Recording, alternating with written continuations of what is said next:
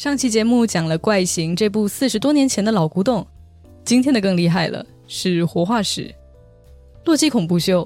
一九七五年上映，是快要半个世纪前的产物了。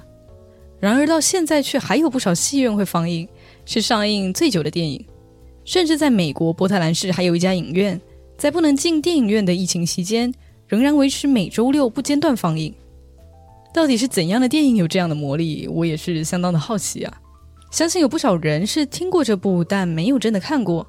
所以今天我准备了三个关键字给还没看过的你，还有我认为它会成为经典的原因。第一个关键字：歌德摇滚音乐剧。没错，这是一部音乐剧啊，还是歌德摇滚音乐剧。我不是看很多音乐剧的人，不过我觉得吧，音乐剧中很重要的是节奏。不只是音乐要引人入胜，还要处理好电影和音乐间的衔接和占比，不然就有可能造成剧情节奏拖沓啊，有种你不要动不动就唱歌啊的感觉。《洛基恐怖秀》是从舞台剧改编成电影的，我感觉它保持了很原始的舞台剧风味，比起剧情是比较重视歌舞部分的。但不看舞台剧的观众，我觉得也不用担心啊，这整部片的节奏相当的快速。音乐也都很动感，在现在听起来也不过时，时不时还会有些小幽默，像是不知道哪来的死鱼眼路人会莫名的加入合唱，还有这个可以带动跳的部分，绝对不会让你有想要快转过音乐的想法。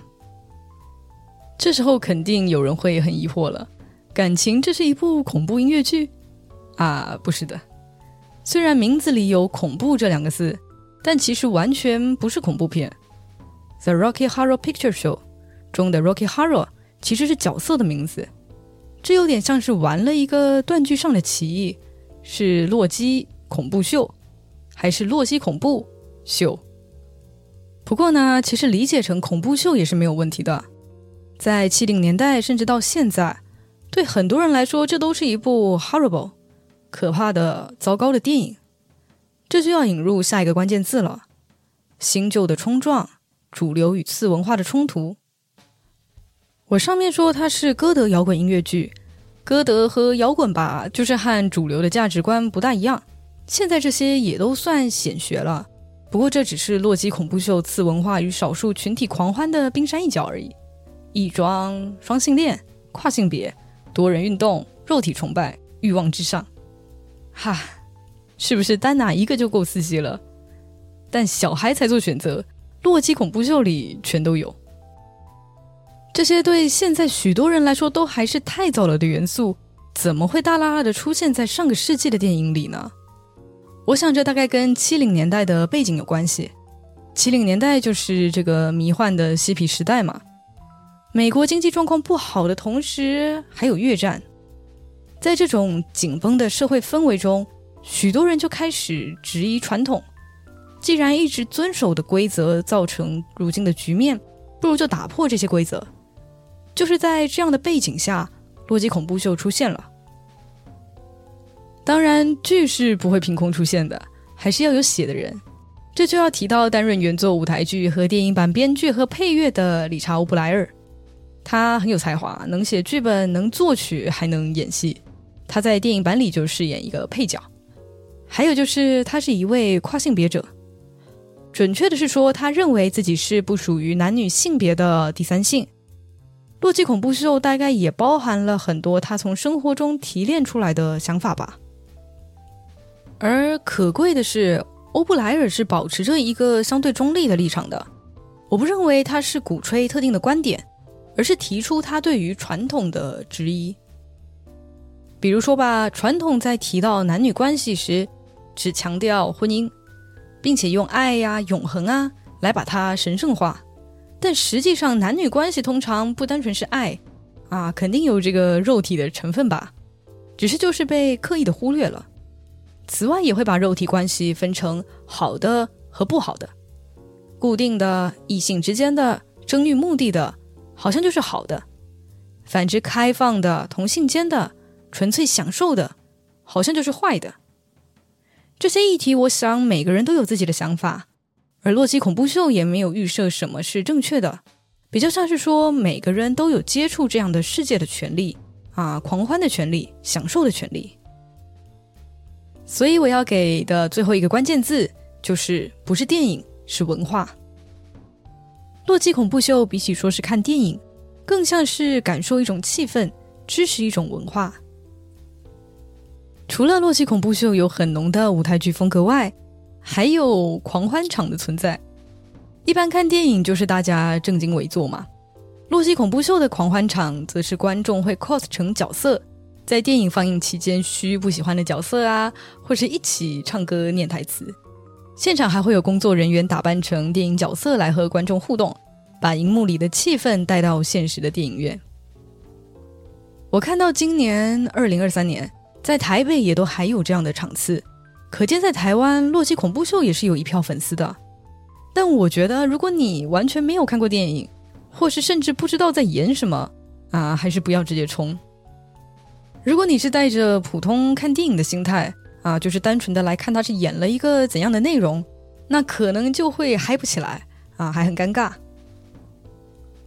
洛基恐怖秀是标准的喜欢的很喜欢，讨厌的就会很讨厌的作品，而且我觉得这就是看十分钟就会决定的事，不太会有这种啊，好像越看越喜欢的感觉啊，喜欢就是喜欢，不喜欢就是不喜欢。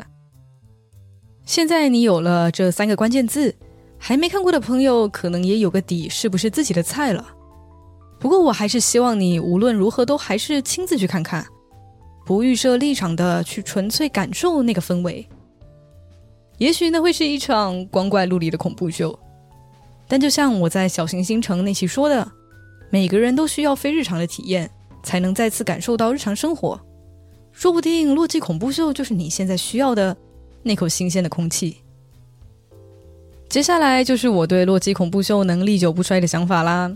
这次我不会讲详细的剧情，但还是会有一些后半段的剧透。还没看过的朋友们可以先离开。如果看完后你跟我一样喜欢这部作品，再回来听之后的内容吧。或是你不喜欢也可以回来听啦。《洛基恐怖秀》的剧情其实还蛮单纯的，就是即将结婚的男女主角。在雨夜误入了法兰克博士的庄园啊，就像是小白兔进了狼窟啊，经历了此生从未有过的体验。那么，洛基恐怖秀为什么能历久不衰呢？灵魂人物法兰克博士绝对功不可没。他是有异装喜好还男女通吃的外星人，就是一个非主流元素的集合体。整体的打扮和言行举止都有很强的变装皇后感。她出场的哥德马甲装绝对是电影的标志元素，配合演员提姆·科瑞充满磁性的声线和各种自信与诱惑的小表情，用一曲《Sweet Transvestite》可爱的异装癖，就演活了这个迷人的反派角色。我这里说的反派不是指正邪对抗的坏人，而是对立于男女主角的存在。其实整部片看下来，应该博士才是真主角。我自己觉得他的这种魅力。其实很像是另一个大受欢迎的反派，那就是和蝙蝠侠相爱相杀的小丑。他们都有很强的个人魅力，也都展现对于现有秩序的一种颠覆。当然，两人在更深层的角色塑造上还是不一样的，只是这种气场啊，在我看来是有相似的地方。再来就是，虽然《洛基恐怖秀》充斥着猎奇元素。但其实他是用猎奇的外衣去包裹了一个有点悲伤的内核。电影的结尾其实是有点感伤的，一直都唯我独尊的博士，最后还是因为作风太夸张被手下背叛。死前的《I'm Going Home》这首歌，他夸张的发型和妆容都被洗掉了，台下为他欢呼的观众也只是他想象出来的。这就像是现实中各种少数非主流群体里。那些选择自由做自己的人，可能到了某个阶段，因为现实的考量、社会的种种压力，还是必须回到所谓的正常里。那些支持的人散去，连同伴也渐行渐远。看到这里，我当下蛮意外的。一前半段的基调，我还以为这就是会狂欢到底的片子，但其实不是。除了少数群体的挣扎，还有对看到了那个世界的人们。要如何回到正常的灾问？最后，博士的手下把男女主角等人放出城堡，然后就整个建筑起飞回外星了，只剩下他们在迷雾般的这个浓烟中爬行。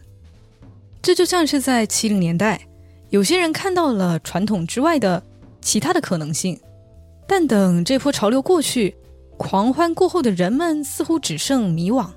应该大多数人就是会选择回归之前的生活，把那段时期视为自己的黑历史，就像传统的男女主角，把自己所有的行为都归结为被城堡里的环境影响，被博士那群人影响。这是时代的错，而最终正义还是要战胜邪恶。这些外星人应该要离开地球。不过实际上，现在看来会觉得那就是一次思想的解放。也许传统就是会慢慢改变的。像是以前普遍会有的女生就是要结婚生子啊，才有依靠的想法啊。现在我们也觉得并不一定如此啊。我知道还是有不少老一辈的人会觉得现在啊社会都乱套了，人心不古。但我想其实不是人心不古，只是以前的人们不知道有其他的选择，甚至是我可以不要这样做的想法都是不存在的。旁人怎么过，我也就这么生活。但时代改变了。现在的人更自由了，那自由跟混乱往往都是一体两面的，就跟半杯水是满还是空一样，取决于你怎么看吧。当然，在接近五十年后的现在，《洛基恐怖秀》里的元素对很多人来说都还是很猎奇、有争议的。但我想，这部片的核心主题是存在的权利，不管是性少数、开放式关系、异装、跨性别。他们都有存在的权利，不要用世俗所谓的正常来消灭这些人，因为正常也是会改变的。也许某天洛基恐怖秀会变成洛基恐怖秀，变成热闹异常但普通的电影。到那个时候，就让我们再次扭曲时间，疯狂摇摆吧。喜闻乐见评分环节，洛基恐怖秀我给满分五分里的四点五分。除了前面讲到的那些思考内涵、美术风格跟整体的氛围，我也都很喜欢，就是很 fabulous。我是很享受这个观影过程了。你对《洛基恐怖秀》有什么想法？欢迎在你看到能留言的地方告诉我，也可以推荐我你喜欢的电影哦。下次见，拜啦。